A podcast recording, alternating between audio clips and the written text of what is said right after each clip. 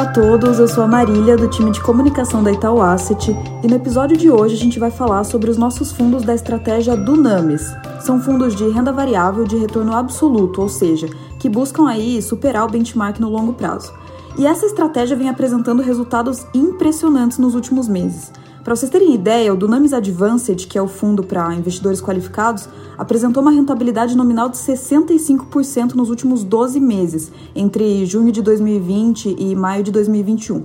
Enfim, por conta desses excelentes resultados, a gente convidou o gestor, Elmer Ferraz, para compartilhar com a gente alguns dos cases de sucesso da estratégia do Names. Então, Elmer, seja muito bem-vindo ao nosso podcast. Obrigado, Marília. É sempre um prazer a gente poder conversar e dividir um pouquinho como que a gente está pensando, como que nós estamos fazendo as coisas e da onde vem esse resultado. Legal, maravilha. Bom, para a gente começar, você consegue contar um pouco mais o que é a estratégia do Names e como funciona o processo de investimento? Claro, o Dunamis Advanced, assim como o Dunamis FIA e os dois mandatos de previdência né, desses dois fundos, é, são fundos de ações que procuram através de uma carteira bem concentrada em aproximadamente 15, 20 ações, ter resultados de longo prazo bem consistentes, com retorno nominal positivo. E como que a gente faz isso? É, é, o processo de investimento em si consiste num conjunto de três grupos de análise. O primeiro lugar, ah, e o mais importante, é o processo de análise bottom-up, que é um processo de análise muito profundo ah, nas empresas investidas, nos seus fundamentos em várias métricas que a gente acompanha. Um segundo, uma segunda análise é contextualizar estas empresas dentro de um cenário macroeconômico, para entender como que o ciclo econômico, seja ele juros, câmbio, crescimento dos países aqui ou, ou lá fora, como que eles podem afetar os fundamentos de cada uma dessas empresas investidas. É, e por fim, a gente usa a inteligência de dados para corroborar nossa tese de investimento e diminuir um pouco o fator subjetivo da escolha de cada um desses cases. Então, com base nesses, nessas três análises, a gente tenta construir um portfólio concentrado de ações que vai garantir um, um retorno de longo prazo. Não, muito legal. É, bom, como eu mencionei no início, né, nos últimos meses os resultados do Dunamis foram excelentes. A minha pergunta é: a que você atribui todo esse sucesso? Quer dizer, o que você acha aí que vocês fizeram de diferente para agregar tanto valor? É, realmente os fundos performaram bem ah, nos últimos 12 meses. E, e foi exatamente essa combinação de análise bottom-up das empresas com entendimento do momento em que as economias de todos os países estavam que permitiram que o time gerenciasse adequadamente todos os riscos do fundo e alocasse o capital corretamente. E aí dá para dá dividir essa performance em, em dois momentos, em duas partes. Em um primeiro momento, quando a gente volta lá para setembro, outubro do ano passado, nós tínhamos como cenário base que as economias globais iriam acelerar demais, que o crescimento ia ser muito forte através dos estímulos fiscais monetários. E que isso iria resultar em, um, aumento do risco de inflação no mundo, dois, né, aumento do preço das commodities, tanto devido a uma demanda maior, mas também porque elas servem como hedge do risco inflacionário, que eu comentei, e três, que esses dois fatores iriam resultar no aumento das taxas de juros no, no mundo. Uh, e esse cenário seria perfeito, como eu falei, para as ações de commodities, mas também para, para as ações de bancos. Em paralelo, nós estávamos muito preocupados com o atraso do Brasil na vacinação ah, e todas as suas implicações, tanto no, no âmbito político quanto econômico. É assim, no final, o que a gente fez? A gente diminuiu muito a alocação no Brasil e nós fomos aumentando bastante a alocação internacional, principalmente nesses setores que eu comentei que se beneficiariam do cenário desenhado naquele momento. Ah, inclusive, é, em teses de investimentos que a gente nem tinha disponível no Brasil, como o cobre. Né? A gente tem a Vale, que é minério de ferro, mas a gente tem, não tem nenhuma empresa específica de cobre. Ah, então, quando o mercado local é, começou a ter problemas em janeiro e principalmente fevereiro desse ano, nós estávamos com bastante proteção é, via derivativos no mercado local e com uma exposição internacional muito grande, principalmente em papéis como JP Morgan, Freeport, Cemex e outras teses globais. Eu acho que essa é a primeira parte da, da explicação. Lá em fevereiro, é, após a saída do presidente da Petrobras, é, o mercado ficou muito estressado, né, o mercado local. E aí nossa visão começou a mudar um pouquinho, porque É, em primeiro lugar, o prêmio de risco embutido nos preços dos ativos locais era muito grande, estava todo mundo muito pessimista e descontando demais.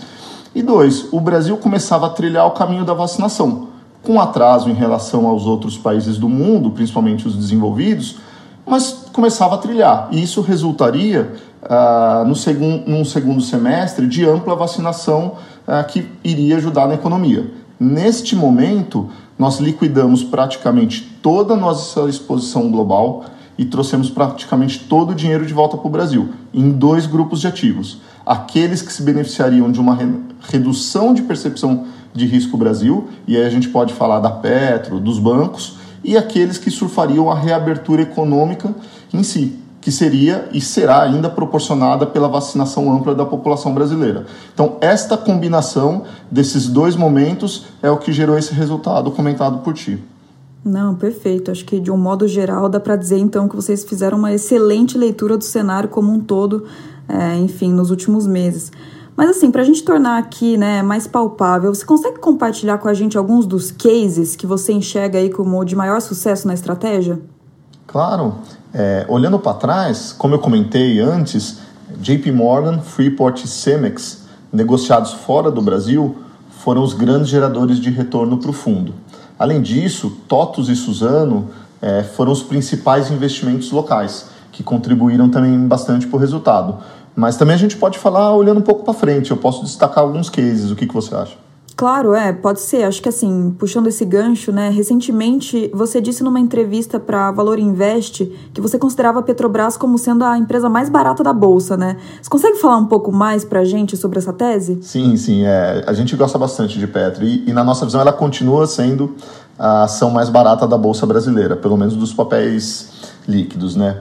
Uh, e o motivo pelo qual nós gostamos tanto de Petro é muito simples a empresa hoje é completamente diferente daquela empresa de 2011 a 2016. E o mercado parece não observar isso corretamente na nossa visão. Quando reconciliamos a quantidade de maldade, vamos colocar assim, que está no preço da ação, a gente vê uma simetria muito positiva, com um cenário muito favorável à frente. Né? É, vou tentar explicar um pouquinho aqui. Durante aquela época, a empresa estava inserida no PAC do governo federal e ela gastava aproximadamente 40 bilhões de dólares ao ano em investimentos e muitos que não traziam retorno para o acionista. Tinha ainda uma política de conteúdo local, onde a Petro tinha que comprar equipamentos uh, de empresas brasileiras, ou seja, ela também não pagava exatamente o melhor preço potencial. É, e aí nós podemos somar que a empresa rodou por anos uh, praticando preços com desconto de mais de 10% para paridade de importação em derivados. Resultado: a empresa queimou aproximadamente 50 bilhões de dólares em caixa, não cresceu e ainda tinha um déficit de 15 bilhões ao ano 15 bilhões de dólares. O que, que aconteceu de lá para cá? Né? Muita coisa mudou. Ah, em primeiro lugar, a governança melhorou sensivelmente com a lei das SAs e com o novo estatuto, é, que agora obriga a União a ressarcir a Petro por preços praticados fora daqueles de mercado. Inclusive, os conselheiros da empresa respondem na física por isso. A empresa também reduziu drasticamente o nível de investimento, para algo em torno de 8 a 9 bilhões de dólares ao ano, focando naquilo que é rentável. É, 90% é no pré-sal, que hoje já re representa mais de 70% da produção da companhia. Ela também enxugou muito o SG&A e reduziu os custos de extração em 50%. Por fim, ela desinvestiu de mais de 30 bilhões de dólares de ativos. Inclusive hoje acabou de ser anunciada a venda da participação eh, da BR Distribuidora, uma venda de mais de 10 bilhões de reais. Resultado: a empresa gera mais de 10 bi de dólar ao ano de caixa. Em breve retomará o pagamento de dividendos quando ela atingir 60 bilhões de, de dólares de dívida bruta, né, que é a meta. Em linhas gerais, a Petro nunca esteve tão bem, tanto financeiramente quanto operacionalmente, e a ação nunca teve tão barata. Está mais barata, inclusive, que as peers russas, o que não é normal quando a gente olha é, no passado dela. Então, ela gera hoje 20% do seu valor de mercado é, em caixa e negocia abaixo de três vezes EBITDA, inclusive abaixo das, das pares russas, como eu falei. Né? Então, assim, é do, quando a gente olha toda a simetria e o que pode acontecer de ruim e o preço atual, é uma simetria muito positiva. Não, legal. É, realmente, dado todo esse contexto aí que você contou pra gente, o cenário parece bastante favorável para a empresa. Então, assim, é o meu outro assunto, um tema que está bastante em alta é tecnologia, né? Não dá para escapar. É, conta pra gente, o Dunamis tem algum case relevante nesse tema? Sim, tem. E, e, é muito engraçado porque desde o ano passado está na moda falar que tem tech na carteira, né? É, principalmente lá fora. Nós também já tivemos ações de tecnologia lá fora, mas desde o início de 2019, é, uma das nossas principais posições é TOTS. E nós também somos um dos maiores acionistas da empresa. Apesar da ação já ter triplicado de valor desde quando nós investimos lá atrás, é, nós continuamos acreditando muito no case. Ela cresce e cresce gerando caixa, que é uma combinação muito importante. É, a TOTUS, para quem não conhece, é a maior empresa de tecnologia do Brasil hoje. Né? Ela tem aproximadamente 40 mil clientes, transaciona mais de 20% do PIB brasileiro ali. E ela é líder do setor de software com mais de 50% de market share aqui. É, e é um business que apresenta uma volatilidade de receita muito baixa, dada a importância uh, do sistema uh, para o negócio dos seus clientes. Né? E além disso, ela tem várias alavancas de crescimento, com muito potencial para escalar custo e expandir rentabilidade. Então, é, se a gente dividir aqui no que, que ela faz hoje, né, e naquilo que ela, o que são as opcionalidades, é, a demanda, pensando no hoje, assim, a demanda vem crescendo muito com digitalização das empresas. Além disso, a TOTS vem passando por uma intensa evolução, tanto de cultura quanto de produtos, que permite com que ela cresça com novos clientes, com uma maior utilização dos produtos pela base atual de clientes e oferecendo soluções de maior valor agregado para toda essa base. Então é uma baita combinação. Além disso, como eu falei, tem várias opcionalidades. A, a visão da nova geração de líderes da companhia é de explorar muito as capacidades técnicas que a TOTOS tem para expandir o relacionamento para algo além do TI e do back-office, indo principalmente para as frentes financeiras e comerciais. Então, hoje a TOTOS tem duas grandes frentes de crescimento junto aos clientes. É, na, na, na, parte de TechFin, ela adquiriu a Supplier, que vem crescendo aproximadamente 30% ao ano. E ela já conta com uma carteira de crédito ali bilionária, com uma inadimplência muito, muito baixa. É, na frente de Business Performance, que ajuda os clientes a venderem mais, eles fizeram uma parceria com a Vtex, que é um desses unicórnios do e-commerce e uma referência internacional e mais recentemente adquiriram a RD, que foi a empresa que criou o mercado de marketing digital no Brasil e também vem crescendo perto de 40% ao ano. Essas duas frentes somadas têm potencial para criar negócios uh, que valeriam mais do que a empresa atual, em cima de uma base de clientes que é muito fiel e rentável. Então, resumindo, Uh, e falando um pouquinho até de valor aqui, o que, que a gente entende? Que a empresa hoje possui capacidade de alavancagem operacional muito subestimada pelo mercado, principalmente pela migração que está ocorrendo no modelo de licenças para subscrição, como aconteceu com a Adobe em 2015, né? Uh, considerando apenas o crescimento é, orgânico do mercado e o ganho da migração para esse modelo de assinatura, a gente enxerga uma diluição de custo e investimento que justifica um valor superior ao que a TOTUS negocia hoje. E quando a gente adiciona as dimensões de TechFin e Business Performance, que estão sendo construídas a um ritmo muito acelerado com as, com as aquisições uh, e desenvolvimento interno, esse potencial de retorno se multiplica. E aí, só para a gente comparar, é, apesar da TOTUS estar crescendo muito mais, ela ainda negocia abaixo de 20 vezes EBITDA, contra mais de 25 vezes das peers internacionais, como a SAP, a Adobe, a Salesforce. Então a gente vê ali a, uma simetria de risco-retorno muito positiva para o portfólio ainda.